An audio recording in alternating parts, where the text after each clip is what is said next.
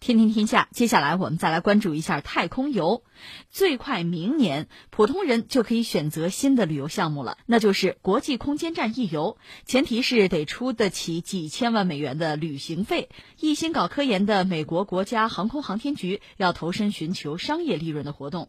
美东时间七号周五，NASA 宣布，计划向公众和私营企业开放国际空间站，将允许最长三十天的私人宇航员赴空间站项目，比如说。和 NASA 项目有关的商业和推广活动，或者呢需要在特别的微重力环境下进行的制造、生产和开发活动，NASA 预计首个国际空间站开放项目将最早明年启动，每年最多承载两次私人宇航员漫游空间站。据报道，NASA 首席财务官在周五的新闻发布会上预计，将每人每次收费大约是五千万美元。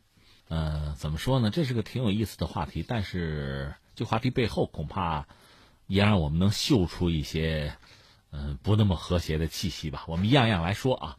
一个，我先来解释一下空间站。其实就当年美苏冷战搞太空竞赛的时候，大家的路数不尽一致。美国人后来就倚重航天飞机了，嗯，而苏联当时搞的呢，想搞太空站，因为当时人类的航天技术就有限，你的火箭吧，嗯，不能够把特别大个儿的，就体积特别大、特别重的物体搬到天上去。那怎么办？你索性就是蚂蚁搬家呗，就是多搬几次，最后在天上组合一下，不就完了吗？这就是空间站。苏联就率先就搞了，美国呢，他当时不是算计搞航天飞机能反复使用省钱，那最后事实证明美国人这这账算错了，也没能特省钱。那苏联搞这个空间站呢，倒确实是一个路数。这个路数，你看现在国际空间站，等于说你认苏联这个想法了。中国搞天宫啊。我们这一系列的这个飞船，其实也到最后也是空间站的想法，等于说苏联的这个想法被认为是就是在目前人类科技的手段水平程度就到这儿的时候，它是个有效的办法。苏联是在什么时候呢？在一九七一年，很早了。一九七一年，咱们是七零年发射的第一颗卫星嘛，四月二十四号，它正好是咱们一年以后。一九七一年的四月十九号，它发射了地球上就人类吧第一个空间站，就是叫礼炮一号。它这一系列，咱们叫天宫嘛，一二三，它叫礼炮，一二三这么排的。礼炮一号空间站呢，装了一些试验设备，什么照相机什么的都有。另外，它还有联盟号，联盟号是载人飞船，就像这个运输车一样呗。那他们的天上交汇就对接之后呢，不就可以形成一个就是宇航员的一个居住舱呗？容积呢是一百立方米，那就可以住六个人。那当然每个人就很紧巴了，对吧？可以有六个人。这是一九七一年的事儿，呃，礼炮一号上天之后，在天上一待就待了六个月，呃，它和联盟飞船里边联盟十号、联盟十一号都对接过，就组成一个轨道联合体。呃，当时他们那个飞船是各带三个人吧，在空间站待了就是二十三天，但是发生一个悲剧是什么呢？那个联盟十一号在返回地球的时候出事儿了，那个飞船里有三个人，结果这个漏气减压，这三个人就遇难了。嗯。但是这是联盟的事儿啊，我们说它这个等于说太空的这个空间站礼炮是没有问题的。由此开始呢，就礼炮一二三四五六七，一共是有七个礼炮号空间站，就是逐步的就发射了吧。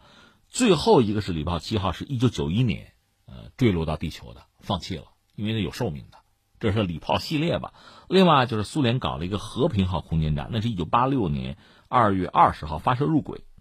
这个和平号应该说是苏联就集大成者吧，搞得最好最大的，也对人类来讲都是一个非常大的一个阶段性的一个成果吧。它那个空间站叫阶梯型圆柱体，长度在十三米以上吧，直径四米二，重是二十多吨吧。它的轨道高度三百到四百公里，就是长久型的一个，就人可以长期在上面待着的一个空间站。所以你看，苏联时代在这方面积累了大量的经验。和平号是个基本舱，它可以和很多，比如什么货运飞船、载人飞船就可以对接。你看我们这个天宫也是这么设计的，将来可能就是个十字架式的一个东西，就咵可以往上接，在上面有一个类似万向节的一个一个球头吧，可以往上插，就形成一个在天上越来越大的一个综合体。嗯，这挺有意思。你想想，这还是挺让人心驰神往的。我们讲就是这苏联的成果吧。那个和平号其实最后也是因为老化，达到设计寿命。那么苏联又解体了，俄罗斯这个钱续不上了，说到底，最后也让他就坠落，就坠落在南太平洋了。嗯，也很遗憾。但是也没有办法，寿命也到了。然后就说这个国际空间站呢，是多个国家吧，六个太空机构联合推进的一个国际项目。前不久我们曾经聊过，就是那是美国和俄罗斯之间还是有相对比较亲密的合作，而且中国曾经申请加入，他们特别是美国是阻拦的、拒绝的，不愿意中国加入的。那我们只好自己搞自己的。而国际空间站呢，基本上是是美国人领先，它占的地方是最多。嗯，啊，其次就是俄罗斯了。对吧？到现在呢，这个国际空间站也进入这个生命的尾声了，差不多寿命快到期了。你可以延寿，嗯，可以延寿。二零二四年好像是。之前你看这就不一样，之前呢，美国人曾经想延寿，有这个说法。嗯，呃，后来又有说法说俄罗斯想延寿，美国还不太愿意。说到底，因为美国俄罗斯目前关系不是很好，航天领域的合作，美国人就基本上想割袍断义，打退堂鼓了。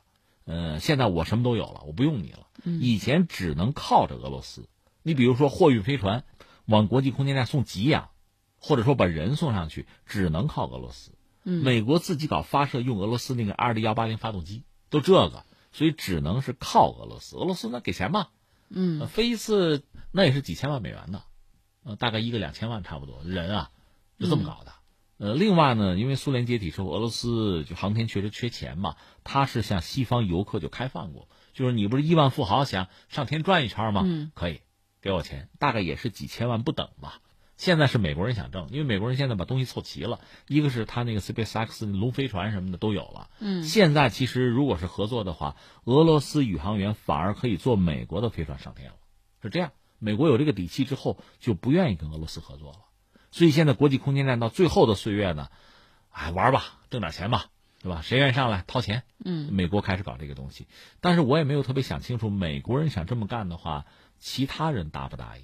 因为他那个国际空间站最重要、最大的核心的那个地段是美国人的，但是也有俄罗斯的地方啊。或者我们这么明说了吧，如果真闹起来的话，从人家俄罗斯那儿过，人家不让你过，你都到不了美国这个地盘上，是这样的。他是需要合作的，所以你这么大张旗鼓的就收费就上，那你得看别人愿不愿意。对，整个这个国际空间站呢，大概花了一千个亿，这一大笔钱。而且有些数据呢，和大家聊聊挺有意思。比如你看这个，呃，建设和维护空间站进行的太空行走就一百四五十次这个样子，甚至更多一点吧。另外呢，国际空间站它就是绕地球一周是九十分钟，一圈一圈一圈，九十分钟一个半小时嘛，嗯，就就转。另外呢，就这个国际空间站，因为它上面有人，所以呢就有垃圾。就别的不用说，就是排出的气体，就是每天啊要处理就六点四公斤，就这个国际空间站，他们算磅十四磅。另外呢，空间站上房间数量哈，就是呃包括用来从轨道上看地球呢，有七个窗口，那个小瞭望室，这个所有的房间是十三个，大大小小的。这个空间站最多大概是装六个人，就六个宇航员，就同时在上面生活，同时完成自己的科研任务。呃，大概是这样，三到六个月呢，就需要给这个空间站上的这个宇航员提供食物，一送一般就是几吨呗，四吨左右。一般之前用的是俄罗斯飞船送上去，现在美国说我有了，嗯，因为它只要接口是统一的这个规格、统一的标准的话，谁也能对接，没问题。呃，现在等于说美俄看来是在这个领域要脱钩。如果是人家美国现在这个态度比较坚决，这样的话呢，国际空间站接下来的时间恐怕就不会太多了。除非俄罗斯下决心我要延寿，那美国同不同意？这可能还是个说不清的事情。是我看还有网友说的挺有意思哈，他说：“哎呀，倒给我钱我都不上去，为啥呀？就怕上去了下不来咋办呀？而且还有波音公司的飞船，这是不是转移了波音飞机的设备故障的舆论压力啊？”啊，这个我觉得倒不必这么说，因为波音是一个大企业。嗯，呃，我们之前聊过，在马斯克之前，就那个 SpaceX 之前呢，美国国内它有一个发射联盟。嗯，就包括洛克希德马丁啊、波音什么的这些大公司，他们垄断了美国的发射任务。我不管你是军方还是民间的卫星啊、飞船发射，只能找我一家，就所谓别无分店，这就是标准的垄断嘛。那我要价就很高。所以这个马斯克那 SpaceX 横空出世以后，用更低的价钱可以搞这个发射。嗯，NASA 当然就支持他，给他一些活儿，就是同样是发射任务，我干嘛不少花点钱啊？来，你给我发射吧。而且他现在达到一定的这个。就是比较安全吧。目前我们看，总的来说发射效果还不错，所以这样他就生存下来了。美国私人航天目前搞的还是目前我们看还是风生水起的，所以他们因为用更低的成本、更低的价格可以发射，对俄罗斯就会形成很大的影响。对，本来在国际航天市场，俄罗斯靠发射能挣点钱儿，嗯，你要说少吧，确实不多，因为对于一个国家来讲，这点钱不多哈。但是你要说是，它也是个钱儿。嗯，你上去嘛，上去几千万美呃，几千万美元就两千到五千万差不多啊，就就上去。现在你说这个允许或者接受一些所谓的游客，呃，到这个国际空间站去，嗯，实际上就意味着国际空间站的研究或者说多方合作，呃，就是太空探测这个使命是不是就完成了？一共就那么几个地方，十三间房，六个人，对吧？那你上去了，我就上不去了吧？